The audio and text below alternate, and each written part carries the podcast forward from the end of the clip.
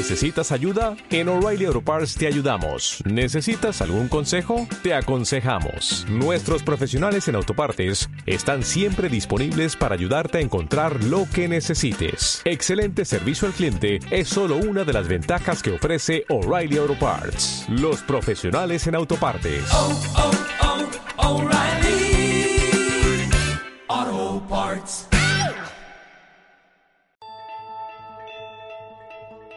Las películas son más armoniosas que la vida, Alphonse. No hay embotellamientos ni tiempos muertos. Las películas avanzan como trenes en la noche, ¿comprendes? Fernando Galindo, un admirador, un amigo, un esclavo, un siervo. Lo siento, señorito, pero yo soy testiga de Jehová y mi religión me prohíbe mentir. Yo solo puedo decir la verdad, toda la verdad y nada más que la verdad. ¿Hablas conmigo? ¿Me lo dices a mí? Dime, ¿es a mí? Con cine y a lo loco. Porque estar cuerdos no es lo nuestro.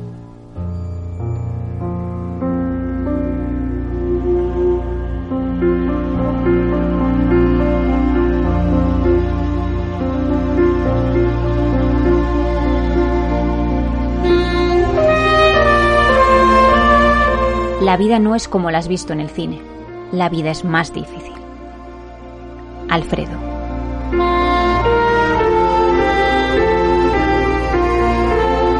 Bienvenidas y bienvenidos todos a un nuevo programa de Concine y a lo loco.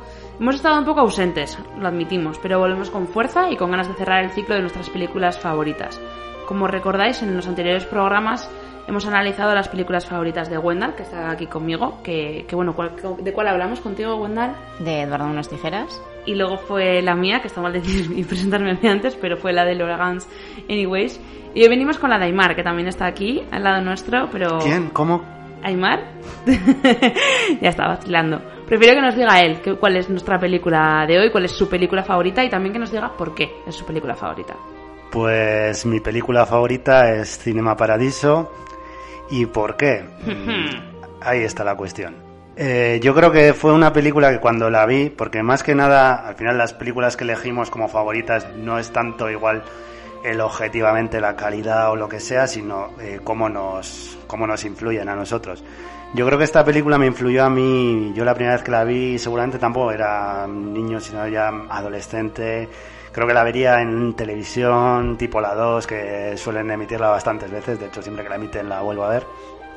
Y yo creo que es porque porque me influyó en la manera de, de ganas de saber más de cine, de echar la vista atrás en la historia del cine, de ver películas, de ver películas en general de toda la historia del cine y no como, como venía haciendo, que siempre pues venía viendo las películas pues de estrenos o las más eh, comerciales y tal, que, que al final te gusta el cine y, y en cierta manera siempre eh, te ha gustado y has estado viendo el cine, pero no le habías pensado como joder, aquí esto lleva como unas- unos 100 años de historia y vamos a darle... eh, y, me- y fue eso eh, que me generó interés, ¿no?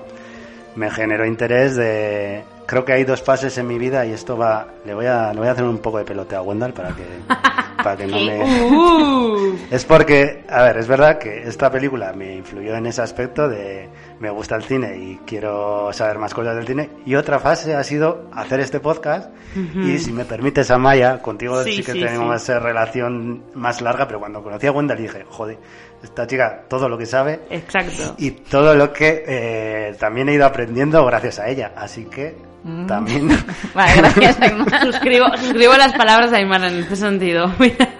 Y sí, esta película pues al final es un poco eh, clásica, nostálgica, así como muy... te puede gustar más o menos, pero siempre como que está en la memoria colectiva. Y de hecho ahora cuando, cuando hemos salido del... Bueno, del confinamiento, cuando se empezaron a abrir los cines, pues se reestrenó esta película pues como especial de vamos a volver al cine Mm, eso es. y eso. Y bueno, es que para quien no sepa o no conozca Cinema Paradiso, eh, esta película nos lleva a un pequeño pueblo italiano, a Giancaldo, que es, en realidad es un pueblo ficticio. Sicilia. En, sí, en la zona de Sicilia y está, vamos, digamos que se, se ambienta en la, en la época de la posguerra.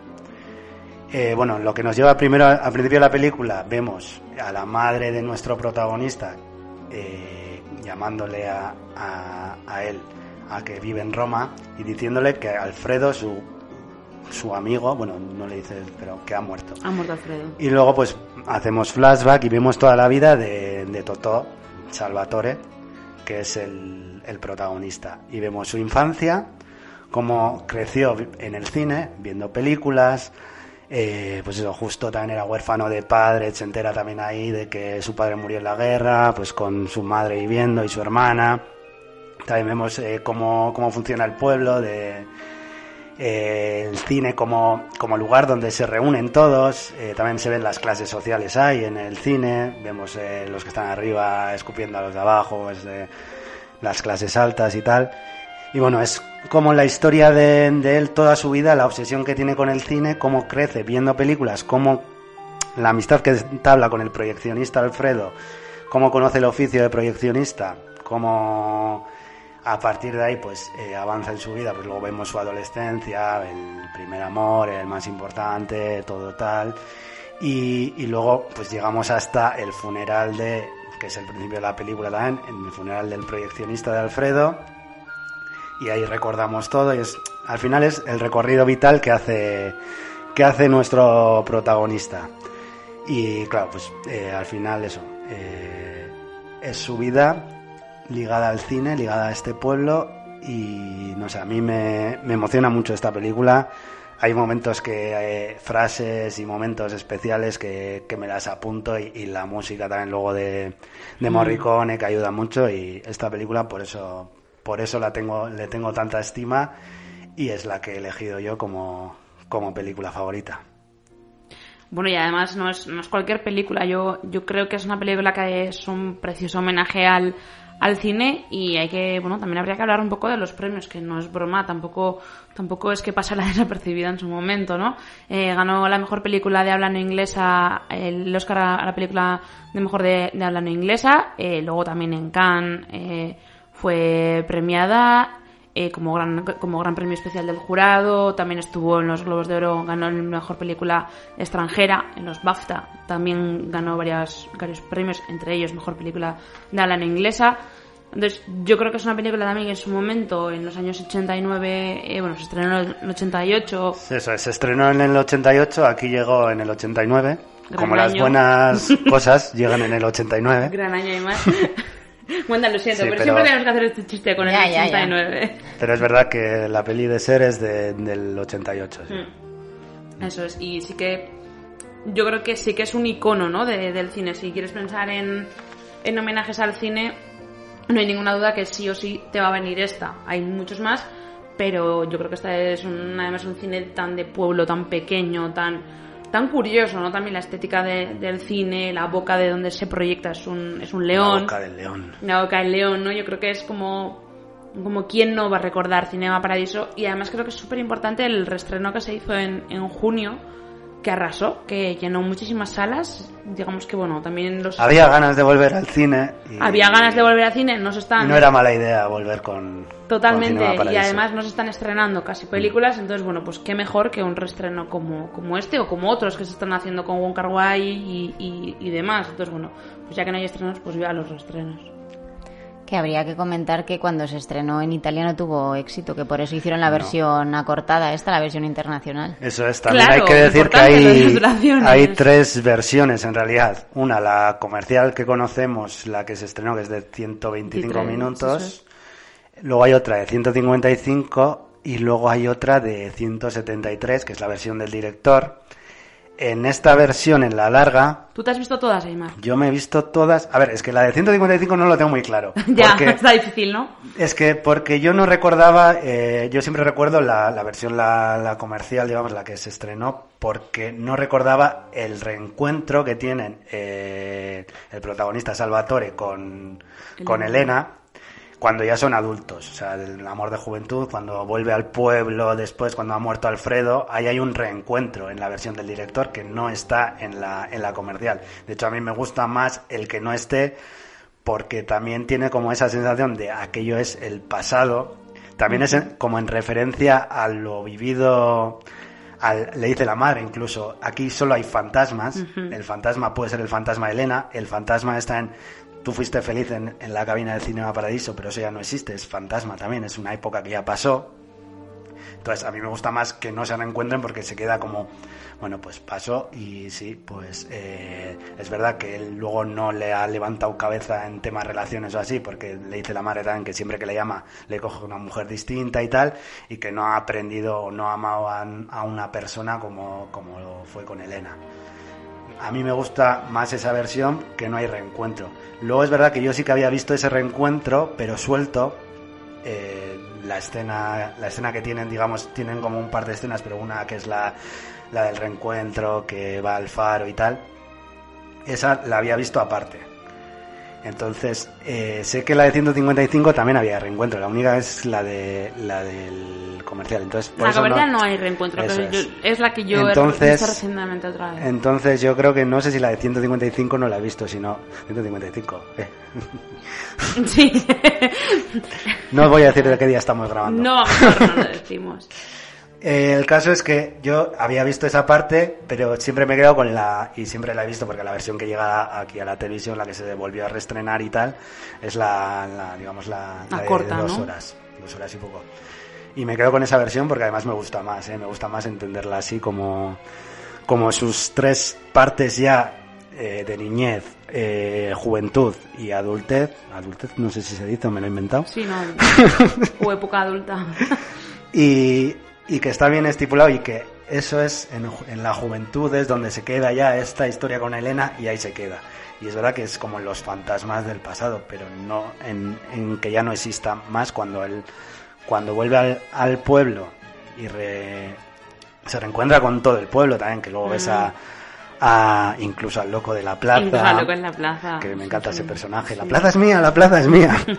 el loco, el, el napolitano que había ganado en la quiniela y fue luego que, que ganó el. O sea, que. Que reconstruyó el, El Cinema Paraíso. cine. Mm. Porque en el primer giro de guion, digamos, o en el primer. Donde termina el primer acto, digamos, sería entre. Cuando se quema el, el cine. Porque el cine donde donde está Totó de niño con Alfredo de proyeccionista y tal, eh, pues arde. Esa escena también es preciosa, por cierto, Es la de cosa... que los que se quedan fuera del pueblo, que no pueden ver la película, pues eh, Alfredo hace su truco de Hace magia, magia, hace magia para que toda la y, plaza y pueda ver. proyecta en la fachada la película. Luego, que no se oye, espera, les hacemos otro regalo y les, les hace para que para que se oiga y justo en ese momento hay un bueno pues Hay un problema en el cinematógrafo y, y y pues la chispa que la chispa de la vida patrocinado por Coca no. No, por Coca-Cola no. no no nos patrocina pero si alguien nos quiere patrocinar pues eh, estaríamos agradecidos. Y ese es, es el punto importante cuando se quema. De hecho es que el, el título de la película en realidad no es Cinema Paraíso es, Es nuevo, Nuevo Cinema, Cinema Paraíso, Paraíso, que es. porque es el, el que luego se reabre con el dinero de aquí el napolitano que le toca la quiniela también es muy gracioso saber cómo, cómo funciona esa comunidad que existe ahí en el pueblo también y cómo se conocen todos un poco, ¿no?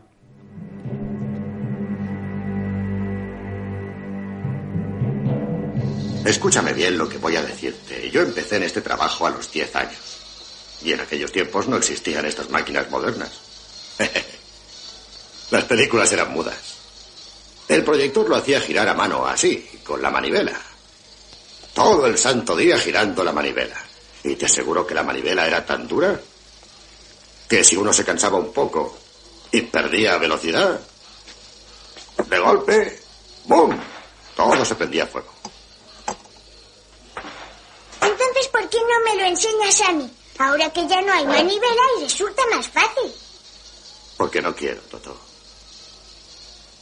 Tú no debes trabajar en esto. Aquí eres como un esclavo.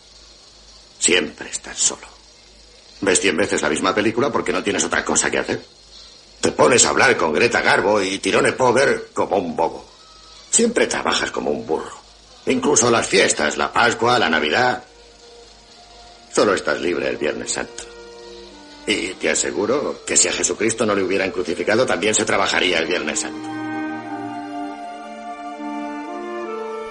Cinema Paradiso mm, es una película que, como hemos comentado, es un homenaje al cine y a mí me viene a la cabeza, es inevitable, si pienso en esta película, en El espíritu de la colmena, que es una película de unos años anteriores, de los años 70, y también transcurre en un pueblo y es, mm, muestra lo que es ese amor al cine, ¿no? esos niños que se reúnen en una sala y les proyectan una película, ¿no? Cómo vive, sobre todo antiguamente, cómo vivía la gente eh, el amor al cine por ejemplo, mi abuela, cuando era, o sea, cuando, cuando, mi abuela vivía, me contaba siempre que se acordaba de la primera película que había visto en el cine, ¿no? Claro. O sea, es de otra manera igual diferente a cómo lo hemos vivido nosotros, porque entonces era el descubrimiento del cine. O sea, era casi, casi como que crecían y, y, el cine había aparecido, ¿no? Entonces, en el, en el espíritu de la colmena les proyectan la película de Frankenstein y ves a todos los niños cómo por primera vez ven una película y cómo eh, se, se embullen, ¿no? En ese mundo y, y cómo lo viven, ¿no? Entonces me recuerda, me recuerda bastante a, a lo que esta, luego, esta película luego ha querido transmitir con, con eso. También cuenta, o sea, al hilo de lo que comentas del descubrimiento del cine, esto también cuenta el, el avance, digamos, porque es eh, un recorrido durante varios años y se ve también como cuando entra la televisión, de hecho, en proyectan un anuncio de la televisión en el cine y todo es como, uy, pues luego aquí puedes ver en la televisión películas en tu casa y no sé qué. Claro. Y luego con el tiempo hablan del vídeo también a la vuelta, cuando van a derrumbar, cuando derrumban el, el Cinema Paraíso dicen, es que ya no venía nadie, pues ya sabes, al final con la generación, pues el cambio, el vídeo y tal, esto hablamos del 88 cuando se estrenó. Ahora nosotros podíamos hablar también de eh, sí, ahora, las plataformas. No sé o sea, que esto cada vez es peor. Entonces, las generaciones de nuestros abuelos, bisabuelos y tal, que han vivido el cine de una manera muy distinta como lo hemos vivido nosotros, pues claro, ahora ya, ya hablamos del momento actual, ya, vamos, hay un salto ya Es que lo defines- bestial, incluso entre nosotros y los niños de ahora. Es que que ahora lo- los niños de ahora puede ser que haya niños que no vayan nunca al cine o que como mucho la- lo que más acerca a un cine es a un centro comercial. Y para mí eso no es ir al cine. Exacto, porque yo creo que ya los cines de pueblo, muchísimos cines de pueblo están cerrados porque no son rentables, no va Es nadie no del pueblo rentable, a- ¿no? al cine. Y yo recuerdo eso de, de pequeño de eh, una sala solo. Ahora incluso, pues si, si tienes más salas o lo que sea, pues esto es lo que comentáis. Eh, Al cine ya tampoco se va al pueblo, sino a una gran ciudad y ya ni siquiera a la gran ciudad de vamos a la ciudad, sino Al afuera, a las afueras donde está el centro comercial y ya no porque vas al cine, sino porque vas a pasar el día, vas a comer en el McDonald's, vas a ver Los Vengadores 18.543. Vas a comerte un cubo de Eh, palomitas. Y, y eso, eso es lo que... Y es verdad que, a ver, hay que adaptarse a los cambios. No vamos a ponernos aquí de señores mayores, aunque mi cadera cada vez me dice mayor, Que eres más viejo. que soy más Ay, viejo. madre. Pero eso es por otro motivo. Deja el tenis. Pero es verdad que... Joder. Pero es verdad que es eso, que la ilusión de, de ir, del ir al cine, o sea, a mí me pasa, a mí ir al cine me parece una, una experiencia que hay que vivir también. Es de, joder, coger tú y decir, y ya no te digo, pues cuando ibas de pequeño, yo me acuerdo que íbamos a las chucherías, comprábamos y íbamos al cine de pequeños, la cuadrilla o lo que sea.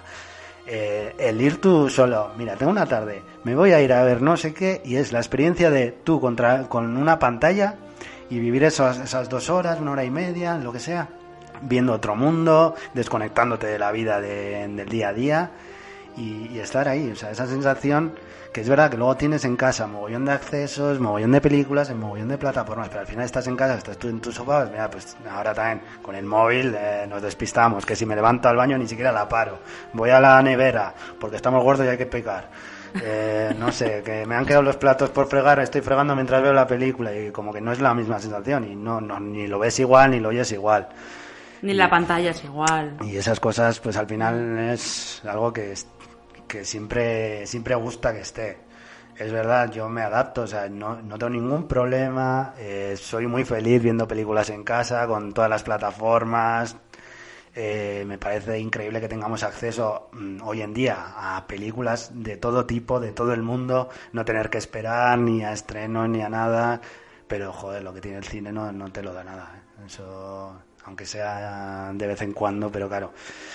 Hay que mantenerlo. Hay que mantenerlo. Y eso no y- se mantiene. Y claro, a día de hoy, lo- además, estamos viviendo en una situación súper, súper dura para las salas. Es que yo creo que es el momento también, ¿no? Esta película nos puede ayudar, que justo lo que Sí. decíamos, ¿no? Ahora mismo, ¿qué se está estrenando? ¿Qué se Nada, está ahora echando? Es están- que no se está estrenando nada. Y se está teniendo que reestrenar y hay cosas que a partir de ahí, pues mira, están cogiendo como fuertecillo de pues lo que se puede ver.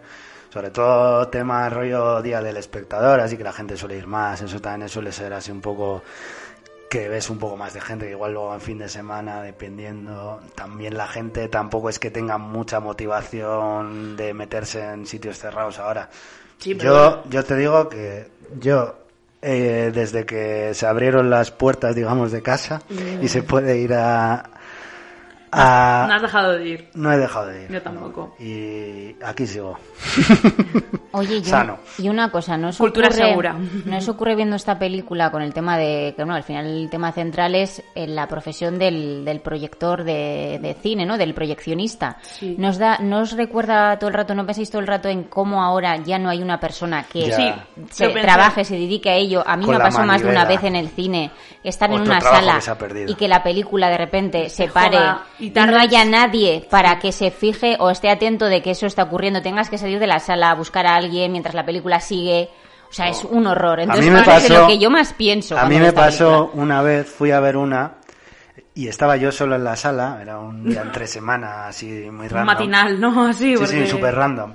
Pero no sé si habían dado alguna anterior en 3D y se estaba viendo con los Guau, colorines estos verdes. horror. Y tuve que salir, hola, eh, ¿me ponéis la peli bien? Claro, yo estaba solo, tampoco me fui. Buah. O sea, tuve que salir a, hola, eh, aquí habéis puesto alguna en 3D y todavía está así, se ve morado, verde, ¿sabes? No lo veo bien. y Qué no me he puesto las gafas. Es que es como una dejadez. A mí me pasó en un pase de prensa, que me parece más grave, porque por lo menos la, la persona de prensa podría estar ahí para vigilarlo. Pero estábamos en los Renoir y no me acuerdo ni, ni siquiera la peli que era, la verdad tampoco, tampoco creo que me llamó mucho. Pero estábamos en el pase de prensa y de repente la película se paró. Y claro, nos quedamos todos los periodistas ahí, era como, eh, aló, alguien puede venir a volver a ponerla. Y creo que uno salió y dijo, voy a salir, voy a salir a, a ver a ver qué pasa. Y a, estuvimos 5 o 10 minutos dentro de la sala esperando a que viniera alguien a decirnos, mira, oye, que es que la copia aquí ha fallado, os movemos de sala. que es pirata la copia. Joder, además que, que era un puto Que paseo. nos hemos bajado un torrent y hemos sí, puesto aquí. Sí, no, no, pero no sé qué había pasado con la copia, que justo en esa sala, pues yo qué sé, o la, o la máquina había fallado o lo que sea, pero era como, no, no, espera, y estuvimos 10 minutos de reloj y les dijimos, no tendremos que volver a empezar a ver la peli porque ya llevamos media hora. Y nos dijeron, no, no, no, empezamos desde donde se ha cortado. Y porque alguien le dijo dónde se había cortado, claro, porque no sabían qué- dónde se había cortado. Pero Qué sí, sí, a mí, yo justo viendo la película, que, o sea, volviendo a verla, pensaba en eso, ¿no? En, en todos los proyeccionistas que, que tuvieron que aprender la profesión, digamos, porque esto no se enseña en ningún lado. Y, y ahora es que ya. el esclavo que era eso, ¿eh? Total, total, total. a- a Alfredo. a Alfredo que pierde, pierde la vista porque por el, por el fuego, ¿no? Mm. Y, y sí, sí que pensé en lo mismo. Digo, es que ya no hay proyeccionistas. Ahora le dan a- al botón y, y la persona que le da al botón lo controla, lo puede controlar desde, puede controlar todas desde una sala, pero no está dándole al botón. Pero es que yo creo que no hacen ni caso. O sea, yo sinceramente, yo te digo, las veces que a mí me ha pasado, que me ha pasado dos o tres veces, han tardado rato, he tenido que ir a alguien a buscar al- a alguien de la sala, o sea, de alguien del cine. Es como, o sea, en serio. O sea, nos dejáis aquí. En los cines Príncipe de Donosti, por ejemplo, a mí me gusta cuando entras, ves una pantallita, eh, o sea, ves eh, todas las, o sea, de cada sala una pantallita. Claro, pero eso en todos los cines ahora, ¿no? Pero, o sea, pero al entrar está ahí justo y ahí se supone que ahí están controlando que todo va bien. Claro, es que se supone que tendrían que controlar, ya que no hay nadie dentro Pero es justo a la hora de entrar. Entonces me gusta mucho mirar siempre a Ya. esa salita porque está esa cristalada. Entonces se ve desde fuera y me gusta mucho que a la hora de entrar ves ahí como... O pues hay una- alguna sala que estará o la gente saliendo, o también se ve eso, o la pantalla en- a- oscura porque obviamente todavía no ha entrado nadie o, o tardarán en la siguiente sesión. O es en la que tú vas a entrar, claro, también puede ser. Claro. Pero eso me gusta, pero eso no, no se ve en casi todo, o sea, no se ve muchas veces. Pues saber dónde está la del Renoir o la del Golem, pues, saber dónde está esa sala. En el Reno me pasado dos veces o tres. A mí también me pasa en la Renoir. En fin. Pero sí, sí. Alfredo, ¿tú conocías a mi padre? Claro que sí, claro que conocía a tu padre. Era alto, delgado, simpático. Tenía un poco de bigote como el mío. Y siempre reía. Se parecía a Clark Gable. Alfredo, Dime. Ahora que ya soy mayor y voy a quinto curso, bueno, no digo que pueda empezar a entrar en la cabina, pero ¿qué te parece? ¿Por qué no nos hacemos amigos? Toto, yo elijo a mis amigos por su aspecto y a mis enemigos por su inteligencia. Y tú eres demasiado listo para ser amigo mío. Además, siempre se lo he dicho a mis hijos. Tened mucho cuidado y encontrad a los amigos adecuados. ¿Qué dices si tú no tienes hijos? Bueno, cuando tenga hijos, se lo diré. No te pases de listo. Bien, a mí en esta película también, aparte del homenaje al cine, el amor al cine y tal, lo que para mí la tesis principal, digamos, es, eh, bueno, encarnado en el, en el personaje de Toto y en Alfredo como mentor, digamos, el, lo que sería lo que Sabina dice en una canción de al lugar que ha- eh, en el que has sido feliz no debieras tratar de volver. Porque Alfredo le dice, sobre todo cuando él se pone luego de proyeccionista, cuando Alfredo se queda ciego y se pone eh, Toto al frente, le dice, sí, ahora el Cinema Paradiso te necesita, tú necesitas al Cinema Paradiso, pero esto no va a durar. Y cuando eh, se marcha, cuando le dice que se marche, eh, porque eh, tiene que volar, digamos, salir, huir. eh, a ver, es verdad que tengo un poco de contradicción porque me suena a rollo persigue tu sueño, escápate, pero no, sino que creo que lo que le dices es eso, eh, vale, mira, tú has sido feliz aquí, esto ha existido, mm, tú siendo niño en la, en la cabina de Cinema Paradiso, lo has disfrutado, lo has amado, pero esto ya no existe. Eso fue y ya no existe. Esto tienes que avanzar. eh, cada uno tenemos una estrella que hay que seguir y que hagas lo que hagas, ámalo como amabas la, la cabina del Cinema Paraíso. O sea, no es rollo que al final es verdad que ama el cine y se mete, bueno, consigue ser director y todo eso. Pero si no consigues ser director, hagas lo que hagas, o sea, seas director, seas el taquillero, seas eh, el barman de la esquina, o sea, ponle la pasión que le ponías al Cinema Paraíso, o por lo menos sé tan feliz como fuiste en aquel momento. Son cosas que ya no existen, que ya han pasado, son cosas a las que no vas a volver, pero recuerda cómo viviste aquello y vive como viviste aquello. Y aquí ya me he emocionado y voy a llorar. No, a ver, sí que creo que, que es muy clave porque además justo cuando ocurre eso es que Toto vuelve de la mili y claro, llega y claro, el, el dueño del cine le- antes de irse le dice, no te preocupes, cuando vuelvas puesto". lo vas a, vas a- va a seguir todo igual. No, todo ya no es igual, ¿no? O sea, pasa, tiene que pasar el servicio militar y de repente eh, ya no es todo igual. Hay un señor en la cabina del Cinema para eso, para empezar, que no sabemos ni quién es, que tampoco nos importa y ya todo ha cambiado, ¿no? Tampoco sabemos dónde está Elena, tampoco sabemos nada y es verdad que, que, que es un poco lo que la canción de Sabina, la verdad que no había caído, pero es verdad, el, el lugar donde, donde fuiste feli- feliz no deberías volver, ¿no? Y por eso es que en cierta manera lo que le dice Alfredo también es eh, también en no vuelvas relación- nunca, además le dice, no vuelvas, no vuelvas nunca. no llames, no me busques, o sea, rompe con esto. Y por eso también eh, él le dice con en respecto a Elena, o sea, también, para mí él, eh, tú ahora necesitas al Cinema Paradiso y el Cinema Paradiso te necesita a ti, también es como el rollo con Elena, es, sí, sí, ahora necesitas esta relación, digamos, estar ahora con Elena, necesitas el Cinema Paradiso, estar en el pueblo, porque en esta época es lo que necesitas, pero esto no es para ti, mm, persigue, busca otra vía, sal de aquí, eh, esto no es para ti. Es verdad que al final también si hablamos en términos, digamos, pueblo, ciudad y tal, que al final un poco también es lo que ha pasado luego en España con la España vaciada, porque al final la gente, eh, si no tiene mm, cómo realizarse tampoco en el pueblo, necesita escapar Claro. necesita escapar eh, tampoco porque tenga oportunidades. O sea, en los pueblos mayormente eh, luego ves a, veías a la... O sea, está, está muy bien el, el sentimiento de comunidad que se crea ahí, incluso lo ves, pero como que se quedan estancados y todos los que... O sea, el loco de la plaza 40 años después sigue diciendo que la plaza es suya. Eso es. Que no, eso es, eso es el loco, pero bueno, es- eh, se puede Igual ser más, cu- el cualquiera más cuerdo de la... que puede ser cualquiera, que es como que están, eh, siguen siendo los mismos, pero a cambio también es lo que dice, lo que le dice Alfredo es necesitas que pase un buen tiempo para volver y, y ver como con perspectiva, ¿no? Todo lo que has vivido aquí. Porque Total, cuando que la vuelves de la mili no es como... queda- Es que ahí, es que ahí ya, ya que es estás- vuelve, ya que es estás como. Ah, es que eso es como... Y eso que en la mili tampoco la ha pasado bien, obviamente. Claro, y como que no sabe dónde, qué tiene que hacer. Entonces como que le guía un poco ahí a Alfredo de, eh, mira, eh, ni te vuelvas loco por, no, es que Elena se va a mudar, es que no sé qué, es que ahora hay este señor en el Cinema Paradiso. Mira, vete, búscate la vida y a partir de ahí ya verás, haz lo que tengas que hacer, hazlo, eso, hagas lo que hagas, ámalo como amabas la, la, cabina, del Cinema, Paradiso. Eso es.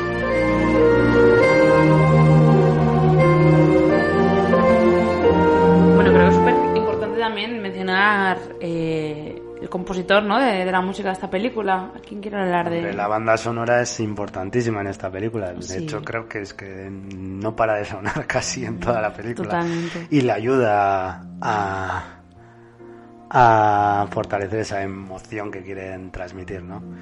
Eh, no sé, Wendell, nos hablas un poco de Ennio Morricone, el gran Ennio Morricone. gran compositor? Pues Ennio Morricone nos dejó el año pasado Sí. con noventa y pico años, no recuerdo qué, año- qué años tenía, y había, se había dedicado toda su vida a, a componer bandas sonoras, entre otras cosas, y, y el único Oscar que tiene es por, por Los Odiosos 8, que además se lo Sí, dieron hace muy poco. Le dieron uno antes de los odiosos Mm, 8. ¿ah, de- sí? Sí, eh, esto, eh, Pero, homenaje o- claro, pero homenaje, el- el que ¿cómo te se llama? dan No sé ahí si es el honorífico. Honorífico, el honorífico. El. Oscar honorífico lo ganó en el 2006. Ganó el honorífico y Claro, luego ganó el de los porque ya era odiosos mayor en el 2006. Y en el entonces, 2016 ya ganó el de los... por los odiosos Que es esa Pero es verdad que Murió con ganado- 91 años. Había Sí, ganado había ganado 90 y Grammys. Globos de Oro también. o sea, eso Por sí, esta el- tiene el BAFTA y el, El la vida de Don- Eso es. Y el príncipe de Asturias también, ¿no? Ay, no sé, es que esos premios O sea- es como que los omito, ¿sabes? Me dan tanta vasco. Eh, vamos a El ver. premio es Sí, que o no. sea, pero es que- Sí, premio. En el 2020 gana el premio, cuando el año que muere, premio Princesa de Asturias de las Artes. Así que a mí ese premio que no me lo den porque luego... Luego La Palma, mejor no recibió. No, pero, eh, joder, la trilogía del dólar, La Misión, eh, Érase una vez en América, que eso me encanta. La, La misión que sepáis que es la banda sonora favorita de la Winona. Es que es buena. Es Ahí la Winona. Como O sea, detalle. Y y esta de. Cinema Paraíso también es que es de, de, de ponerte los, los pelos de punta. Yo tengo un- una pequeña anécdota con Morricone, claro. eh, hace el año pasado o así, antes de morir, hizo alguna gira, pues la última gira que Sí. hizo. Y en Madrid, sé que iba a actuar en Madrid y cuando salieron las entradas dije, joder, yo quiero ver a este señor en directo, tiene que ser espectacular, las Claro. bandas sonoras además que, que me gustan, voy a ver. Claro, según llegué ya estaban la mayoría agotadas y las que quedaban eran las más caras. Claro, a ver, yo soy un pequeño, un señor humilde que tampoco me manejo entre billetes. No, las entradas de Morricone eran muy caras, las que Entonces, quedaron. sí. claro, Muy, muy. dije, "Uf, uf, un desembolso así no sé si me lo puedo permitir. Y, y, y sabiendo que era muy difícil que volviese, y ya cuando murió dije, joder, es que ya sí que no va a volver. Ya. Pues y me quedé que un poco de, dinero, había ¿no? que haberse gastado esa... Pero ¿cuánto era mucho? ¿Cuánto era? Más o menos. 200 para arriba. Sí, sí, sí, eran carísimas. Eran, eran Hombre, a ver. Sí, o Igual sea, las sí que más- hubiera valido la pena. Sí, porque las más baratas rondarían los 80, 100 Ya. pico y las más caras ya eran 200. Y esas eran las que quedaban y ya era como, uff, pero sí que lo pensé. fila con él al lado. Sí que lo pensé y fue, uff. A ver, seguramente pues, el, el sitio. ¿Por qué que era en el wifi? En el Wizzing En el wifi sí. nada más. Sí, sí. Y luego me arrepiento, ¿eh? de ya pensarlo de, joder, pues ya hubiese sido una bonita experiencia, la verdad. La verdad que sí, la gente que luego, luego se escuchan las muy buenas críticas porque luego también hizo una gira antes de llegar a Madrid, creo que en Italia, y de la de Italia se, se habló muy bien también. Y bueno, también el- la muerte de- habría que comentarla porque la verdad que es como, joder, de una caída, ¿no? O sea, En el año del COVID, Eh, la- te vas y te mueres porque te caes. Porque te caes, una fractura de fémur tras sufrir una caída en, en su casa varios días antes, ¿no? Bueno, complicaciones de una caída que te pueden ocurrir con 91 años, pues, pues bueno. Pues sí. Pero bueno, está el- yo creo que su hijo ha dejado el testigo, ¿no? Porque su hijo, su hijo fue el que compuso la- el tema romántico de la película. ¿De esa? Andrea Morricone. ¿Ah, sí? Sí, entonces Ah, sí, igual sale su, Andrea su- Morricone, su sí. hijo coge el testigo y oye, Pues Tenemos ver. morricones para rato. Veremos, Oye, veremos pues, si, si también Tarantino sí, seguirá colaborando con, con el hijo. No sé el hijo si ha hecho mu- algo mucho más, pero sí que en esta banda sonora colaboraron los dos. Sí, cierto, cierto. En los títulos de crédito sale Andrea Morricone. No sé. No sé si seguirá trabajando, pero bueno, ojalá y, y ojalá tengamos pues morricones para rato. Pero yo creo que lo mejor que podemos hacer ahora Escucharle, es escucharlo. por Eso supuesto.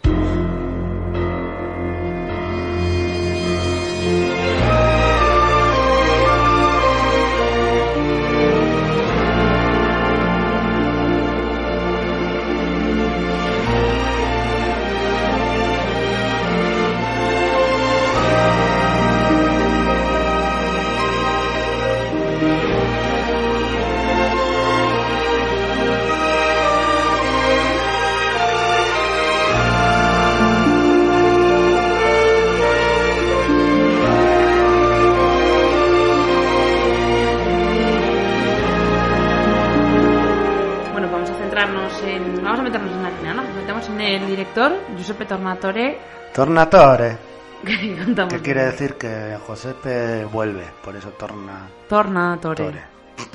Joder, ahí más. Ahí me está acompañando el chiste. Bueno, tenemos otro siciliano aquí, ¿no? Un chiliano de Bagueria. Pues sí, a ver, eh, yo de la obra de Tornatore en realidad tampoco es que conozca mucho.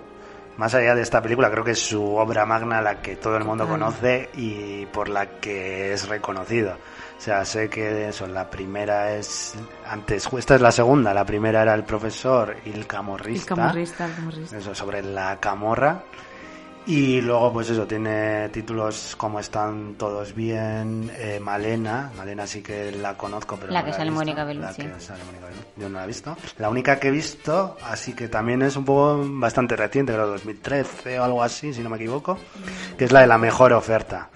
Que esa está entretenida, esa tenía su, su intríngulis ahí de estafas de arte y tal, que estaba chulo. Pero no conozco mucho más, no sé si, si Bueno, vosotras habéis visto. La que decíamos de pura formalidad, que ya es, es curioso, una película protagonizada por Roman Polanski y, y Gerard Depardieu. Los mejores franceses. Vaya dos.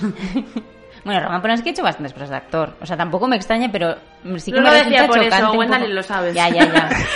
No sé. Gerard Bueno. Depardieu dejó de ser francés y Roman Polanski, pues Dejó bueno. de ser. Bueno, Roman Polanski no dejó de ser No, no francés. dejó de ser francés, pero telita. Ya. Por eso lo digo, no lo decía por, por otra cosa.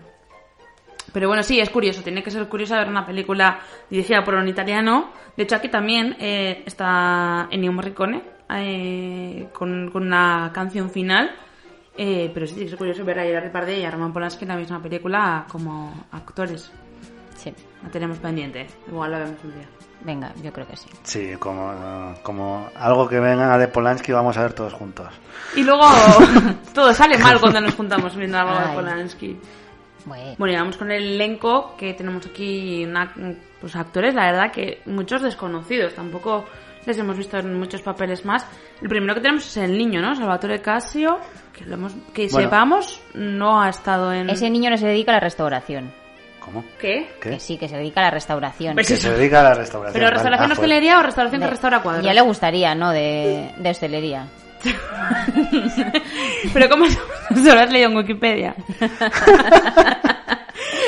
Intento, es como tantos que hemos dicho, A niños ver. que han querido triunfar y Niño- luego se han quedado en Es otra... que lo de los niños es un tema, ¿eh? Es un tema. Es un o, niños no se haya triunfan y la se quedan- niños triunfan y se, y se quedan mal, o niños no triunfan y se dedican a otra cosa. A, Igual es mejor no a triunfar, normal. Porque si no acabas como como Macaulay Culkin, yo qué sé. No, es que bien. No, es que Bueno, Macaulay Culkin yo creo que ahora está bien, ¿no? Ahora, ahora creo, pero ha pasado una fase muy mala. Ya, bueno. Pero ya está vivo. Bueno, entonces, ah, trabaja en hostelería este chico, tú, tú. Ahora sí. Bueno, chico, que Este, chico... Este- sí, este chico, cuando- hombre. De chico, bueno, lo que te digo, este porque- señor- este chico vivo del sigue, ¿no? 79. 79, tiene 41 años a día de hoy. Sí, a ver, de niño hizo la película y luego hizo otra con Tornatore también, la siguiente. Sí, la pero- todo bien, pero nada Sí, más. sí, ha hecho pocas cosas. Nada No, más. alguna cosilla más, ¿Hay pero... televisión o algo de la serie? Televisión, por lo que se ve en no. Wikipedia, pues alguna... Pues seguramente creció y ya dijeron, a ver, tú, niño de niño, vale, pero ya... Ahora ya no sabes actuar. De niño igual tampoco, pero como quedabas así como... Claro, no. Mono, tenía cara de niño mono. Igual no era buen actor. Igual estabas haciendo de niño y ya está. A ver, igual, es que no saben, voy a mirar la, la cara de ahora de este chico. Pues feo. Pues bueno, normalito, Wendell, por favor. Anda, por favor. Míralo, tampoco, tampoco me parece tan horrible. Pues nada, pues te vas tú con él. No, yo no me voy con él, no te preocupes. Pero tampoco me parece feo. Bueno, no sé, que seguramente... Bueno, para gustos.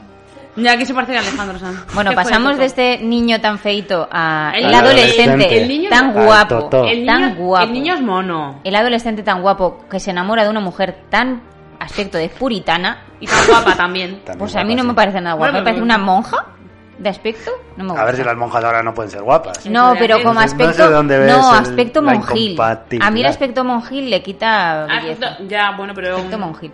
Él es tan guapo. A mí al revés. Eso me, lo, eso me lo cortas.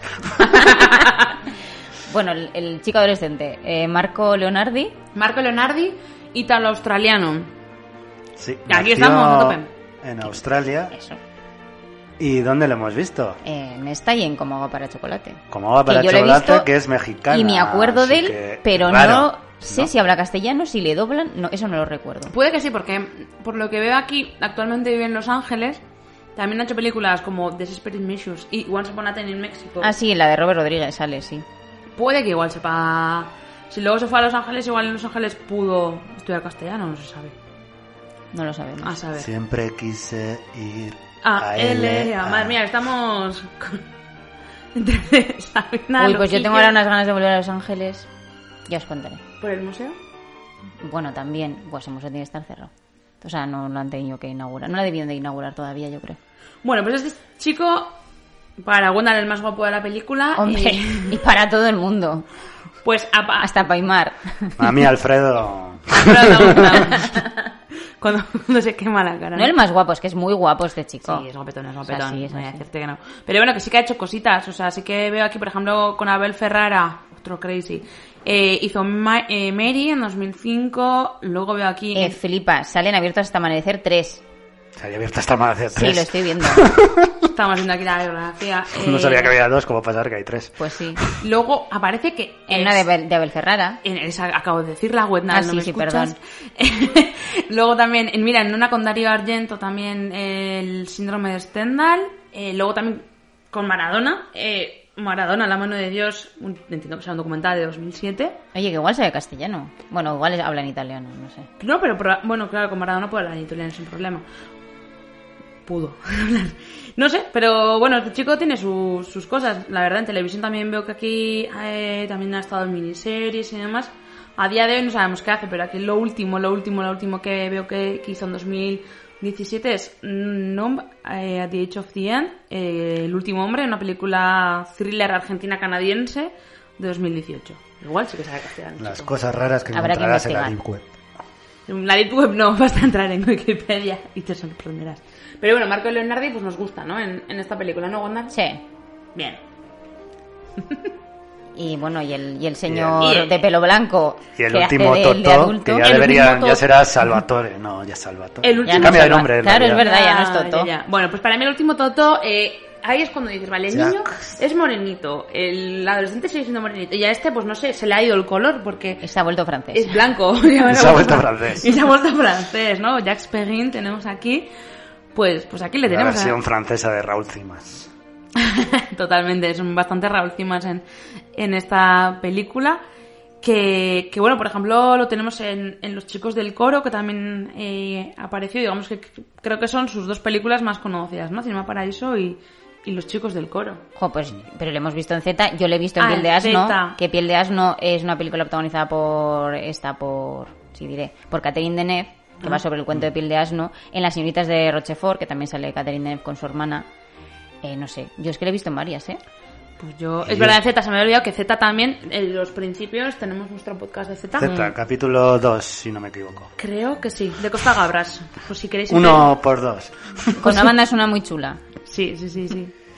A ver, claro, que obviamente habrá hecho más cosas, pero yo... Yo, las más conocidas... lo que más dos. me llamó la atención, que he leído que hizo de narrador en la del perfume, la versión del cine de Pero la dicen novela. que es muy mala, ¿eh? Yo no la he querido ver. porque Historia de una... Bueno, la novela también es una mierda, no...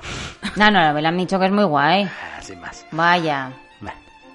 Sin más. Ni Bueno. la novela ni la peli. Nada. Pero destaca... o te pareció curioso, ¿no? Que estuviera ahí. Sí, me parecía curioso. Bueno, y también veo que en alguna también con, con Agnes Barda también estuvo en algún documental. el, de Demoiselle en 25 ans, aquí veo. Pero sí, yo la verdad que no, más que los chicos del coro y ya está. Que la recuerde. Y Zeta. Y Zeta, perdona, Zeta. Pero Zeta, ¿qué era? Que no me acuerdo. El reportero. Ah, vale. Joder, pues que no me acordaba de su cara. Ya. Yo tampoco. fantástico, fantástico. Pues no sé si queréis destacar a, a Bueno, y Alfredo. Alfredo, eso. Noiret, no, Noiret o Noiret, No, Noiret, no... que era francés, sí, falleció. Era, era, falleció. Sí, no hace, bueno, de hecho pensaba que no hacía tanto, pero No, sí hacía 2006. bastante.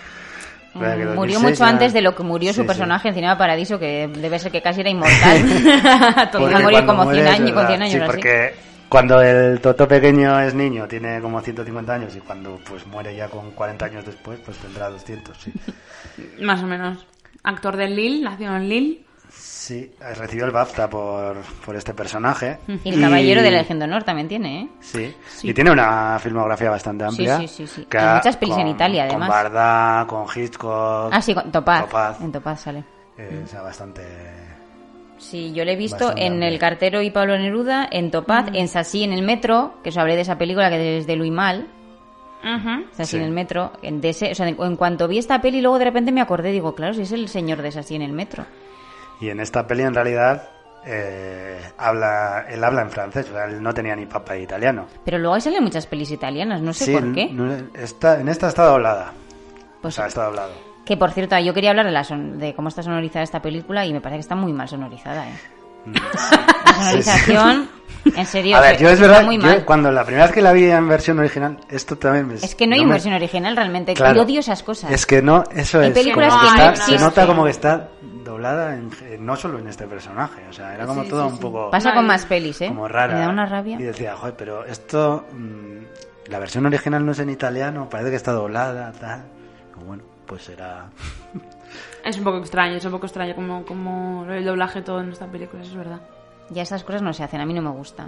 Si vas a coger un actor que es extranjero, o aprende a hablar el idioma y, el- y aprende el acento, o no le cojas, porque es que eso de doblarle es una aberración. No me gusta, no estoy nada de acuerdo. Sí, además es que no habrá, no hubieran, o sea, en ese momento mm, mil actores italianos que pudieran haber hecho este... Claro, es, ver- es verdad, en esta película no, pero es verdad que hay muchas películas que eso ocurre porque son coproducciones. Entonces, como es una coproducción, la película tiene que aparecer actores de ese país porque es una colaboración. Pues que hablen francés, pues que sea el... Claro, sé. pero si vas a hacer eso, pues tendrá quien sea que hacer el esfuerzo de, de adaptarse, sí, pero que sea la- él, no que le doblen. Es que no, no me gusta, pero hay muchas películas así, Hmm. con, esa, Mm, con ese problema. Estoy de acuerdo contigo, no, mí tampoco, tampoco me gusta, la verdad.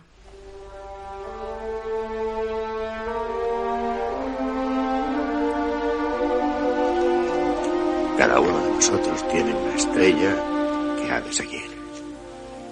Márchate. Esta tierra está maldita. Mientras permaneces en ella, te sientes en el centro del mundo. ¿Te parece que nunca cambia nada? Luego te vas, un año, dos, y cuando vuelves todo ha cambiado. Se rompe el hilo conductor. No encuentras a quien querías encontrar. Tus cosas ya no están. Has de ausentarte mucho tiempo, muchos años, para encontrar a tu vuelta, a tu gente, la tierra donde naciste.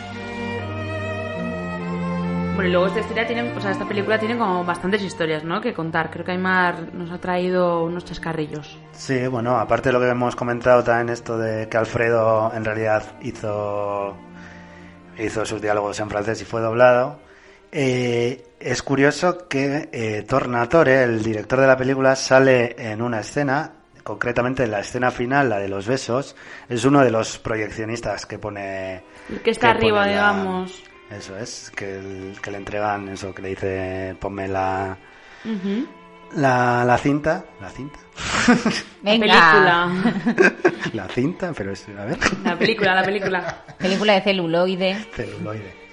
Eh, eso, eh, también que el pueblo como tal no existía, eh, está grabada en Bagueria, que es Sicilia, Vaguería es de donde es Tornatore. exacto, y, y durante este proyecto no duró, duró 10 años de proyecto, o sea, luego el, lo que es el, el estreno que hicieron, bueno, se estrenó en el 88, aquí en el 89, eh, lo que es el montaje final, porque el primero es que les duraba tres horas, el que hicieron luego para, para las salas, lo montaron en 10 días para que fuera proyectable, digamos.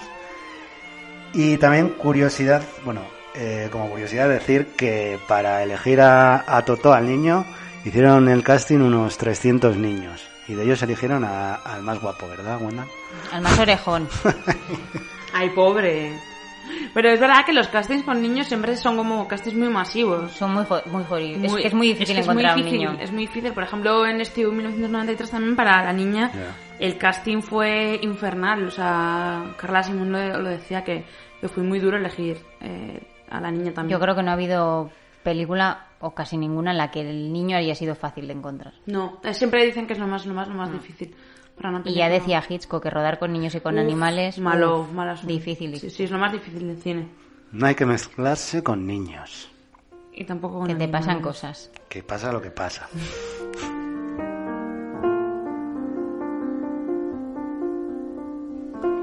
Bueno, y ahora quiero saber cuál es vuestra escena favorita de esta película. Empezamos por ahí, María, que es su película favorita. Sí. su escena favorita. Uf, pues igual te digo todas. No, No, una. Todas. A ver. Y en especial.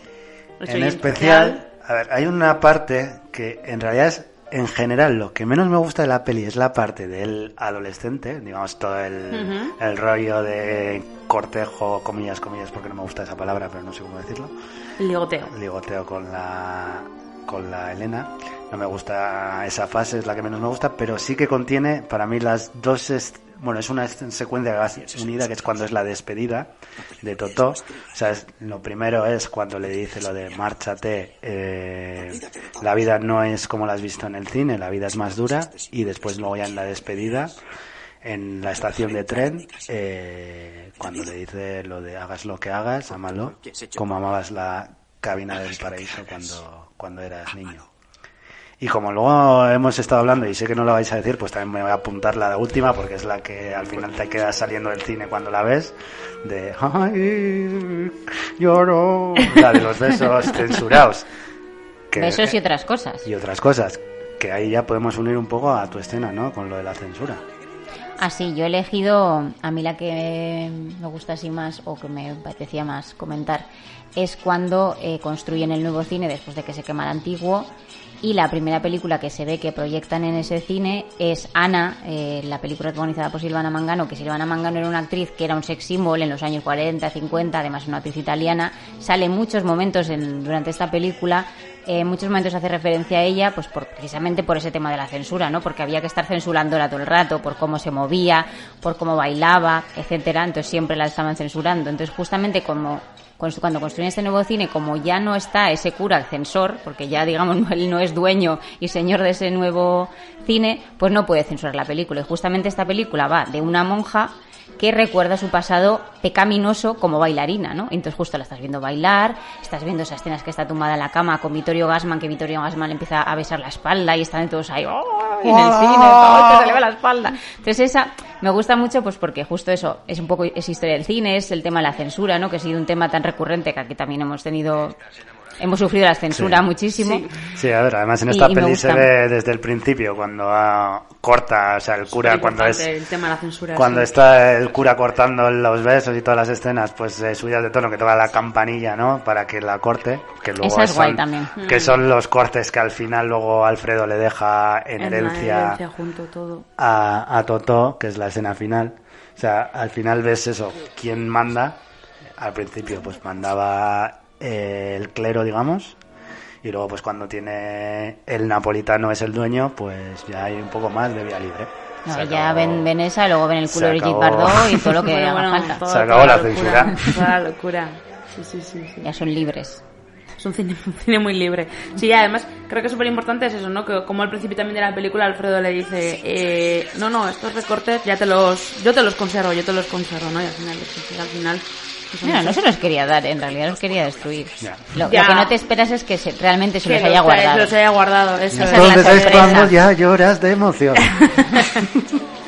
Jo, pues otra esce- para mi escena favorita para mí también es muy emocionante y, y creo que también es muy triste eh, a la vez que es cuando ya finalmente derrumban el, el nuevo Cinema Paraíso, ¿no? Que es cuando ya Totó, Salvatore, ya como lo queramos llamar, vuelve después de, de estar en el funeral de, de Alfredo. Y claro, ¿qué es lo que pasa con el, con el cine? Lleva seis años abandonado y lo van a derrumi- de- derruir para eh, construir unos parkings o bueno, saber Sí, para parkings. qué. Era parking, sí. Entonces, claro, está ahí todo el pueblo, toda la gente que iba a, a ver el cine en, en ese momento, cuando, cuando Totó era, digamos, estaba de- era proyeccionista. Y claro, para mí es como un, un momento súper, súper bonito de que está todo el pueblo llorando, triste, como diciendo, es que esto ha terminado de verdad, ¿no? Ahora cae el edificio. Y además es como, me parece muy, digamos que todos son so- como señores mayores, o bueno, también están la- la- algunas mujeres, eh, que eso también es otro tema, ¿eh? La mayoría de la gente que iba al cine eran hombres, pero bueno, también la época.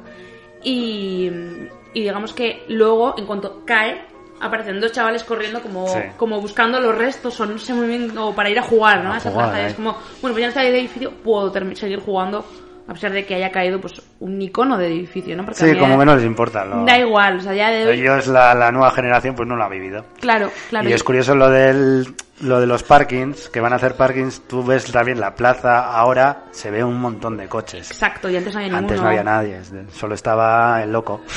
Solo estaba el loco, que era su plaza, y, y como mucho venía el bus para poder llevarte a, Palermo y, y ya.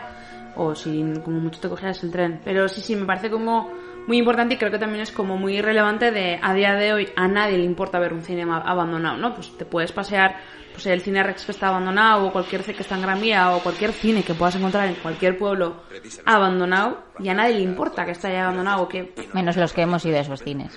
Claro. Claro.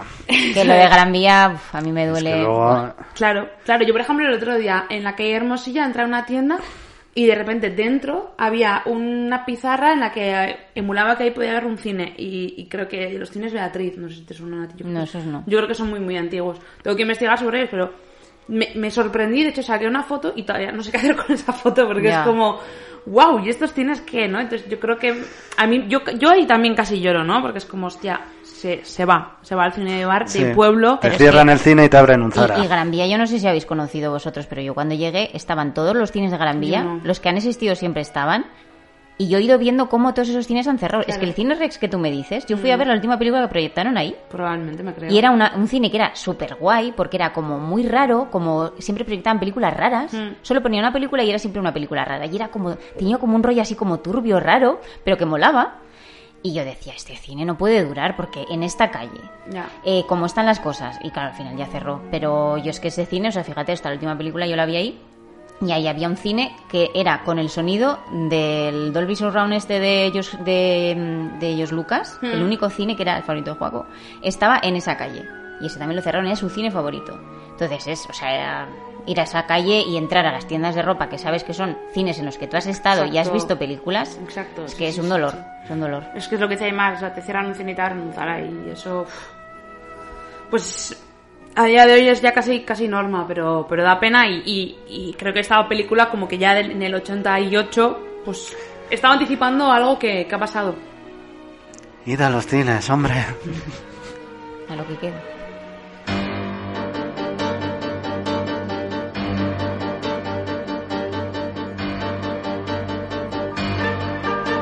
Bueno, y vamos con el test de Bechdel. Creo que esta vez va a ser bastante fácil la respuesta, no como la, la última, que nos, la- nos liamos bastante en Logan, en Logan Anyways con, con, Con el con- génere. y en, este- en esta sección.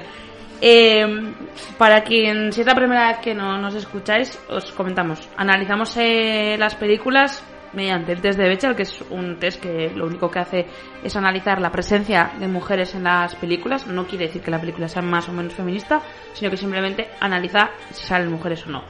Entonces, hace tres preguntas a las películas. La primera es saber si aparecen al menos dos personajes femeninos en, en la película. La respuesta es sí, sí que aparecen. Eh, también la siguiente pregunta sería que si los personajes femeninos hablan entre ellas. Yo creo que la única conversación que puede haber es entre la madre y la hermana al Madre y la inicio. hermana. Que bueno, tampoco es... mm, Pero no. Tampoco es. Y eh, la tercera pregunta, que ahí sí que es un no, es eh, a ver si el tema de conversación es algo distinto a un hombre. En este caso hablan de Totó o de, o de Salvatore. Por lo tanto, en este caso, la película es una película muy de hombres. Además, también hay que analizar quién puede ir al cine en esa época, ¿no? Son todo hombres, la mayoría son hombres los que van. Eh, en contadas ocasiones vemos a mujeres. De hecho, cuando ya está el nuevo Cinema Paraíso, hay como una especie de burdel dentro del cine, algo Sí. digamos, extraño, ¿no? Que Para un cine no estamos acostumbrados a ver algo así. Hombre, esto es que, claro, serían los años 50. Claro, y ahí es como, bueno, un poco en la época del, del destape de todo, un poco más, pues vamos a, a- a vivir la vida. Y luego, por ejemplo, a mí hay un detalle que sí que me gusta en el cine, como hay una mujer dando el pecho y además le enfocan, ¿no? Ah, como, como, mira, le está dando la teta y no pasa nada, ¿no? Que a día de hoy mucha gente se escandaliza con, con esas escenas, pues en, en esta película la tenemos ahí sin ningún problema. Por lo tanto, esta película, como era de esperar, pues no pasa el test de Bechdel. No, eso es.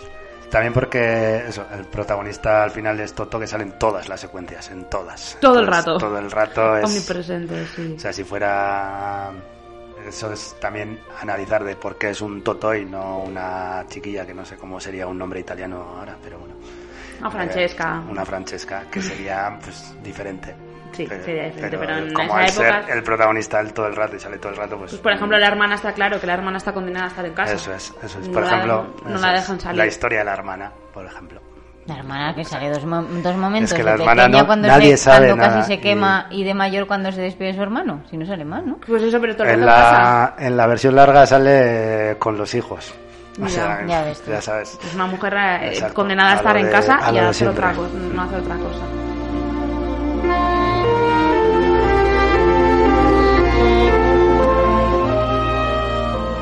Bueno, pues vamos con el fuera de carta. Pues terminamos, vamos terminando el programa ya con Cinema Paradiso. Y espero, supongo que van homenajes de cine en, en vuestras recomendaciones. Sí. Sí, ¿no? Sí. Bueno, ¿quién quiere empezar? Venga, Imar, dale. Vale, pues yo recomiendo El Crepúsculo de los Dioses de Billy Wilder, una película de 1900. Sunset Boulevard. Exacto, Sunset Sunset Boulevard. De hecho, es que es una de las mejores mm, traducciones que se han hecho, que es mejor la... Esto igual lo has comentado tú, por eso te preguntaba antes Pero si lo habíamos comentado.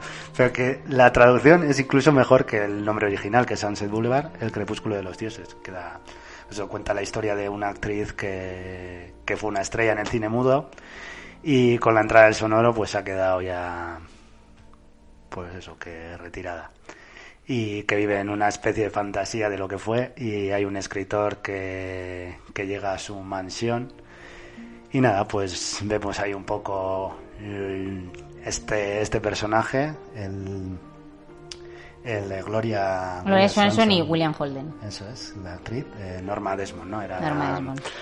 eso es. Pues nada, pues recomendación cinéfila para un programa metalingüístico del cine, ¿no? Meta. Bueno, buena. Vale, bueno, la mía, mm, La Noche Americana, que es una de las pelis de nuestra intro del programa. Que no sé ni si vamos a hacer un programa algún día de ella, no lo sé, hay que pensarlo. Ah, pues pero es pensarlo, de uno claro. de los directores que más amo en este mundo, que es François Truffaut, que le amo. Y es una película que es un homenaje total desde que empieza hasta que acaba el cine y es el rodaje de una película, ¿no? Sí. Y todos los eh, entresijos que se dan en un rodaje. El protagonista de la película es François Truffaut, él, el, sí. el propio François Truffaut es el protagonista, que es el director de esa película, y va contando, pues eso, todos los problemas que tiene un rodaje, ¿no? Todos los eh, líos amorosos, los problemas técnicos, todo lo que ocurre en un rodaje. Y está muy guay de ver. La verdad es que es un homenaje al cine maravilloso. Y se llevó el Oscar a la mejor película extranjera también. Pues yo también me acerco a, un cine, a una sala de cine, que además la- el título de la película yo creo que tiene bastante relación con, con esta película porque creo que está bastante inspirada, se llama Paradiso y cuenta, es un documental, cuenta la historia de la, la última sala X que había en Madrid, que estaba en la calle Duque de Alba, que a día de hoy, cuando cerró esta sala, se ha reconvertido en la sala X, que ahora es un sitio pues, que siguen echando películas, eh, sobre todo es un bar, porque la verdad que como ha quedado al espacio al cine, la verdad que es un poquito reducido, pero cuenta qué tipo de personas pues iban ahí a encontrarse, a juntarse, era gente del barrio, incluso gente también de, de la periferia que se juntaba ahí, pues eh, muchísima gente homosexual reprimida, que bueno, pues que lo que como podía demostrar su sexualidad era yendo a ver eh, películas porno, que muchas eran de hecho homosexuales, y ligaban con personas que iban a ir a ver las películas. Entonces, es como una película muy, muy interesante, porque yo además con, con esta sala, bueno, pues como que tengo recuerdo también de, de una amiga con la- de las primeras veces que venía a, a Madrid, vivía en esa misma calle, justo estaba debajo de su casa, y era como, ¿qué hay ahí, no? Y, y años más tarde apareció este documental, justo era cuando estaban a punto de cerrar la sala, y luego se convierte en la sala X, ¿no? Entonces, bueno, pues eh, yo la recomiendo muchísimo, este documental, Paradiso, de Omar Razak, y es que creo que se, se enseña lo que era Madrid en esa época y que yo creo que, digamos la zona centro pues es que ese tipo de gente pues la, la han echado ya no de, del centro de Madrid. Pero súper interesante y yo creo que obviamente el nombre pues Paradiso está muy inspirada en esta película. Y que antes de un cine X era una sala de cine normal, también. claro claro claro y todavía además se mantiene algún tipo de rótulo de, de la anterior sala sí sí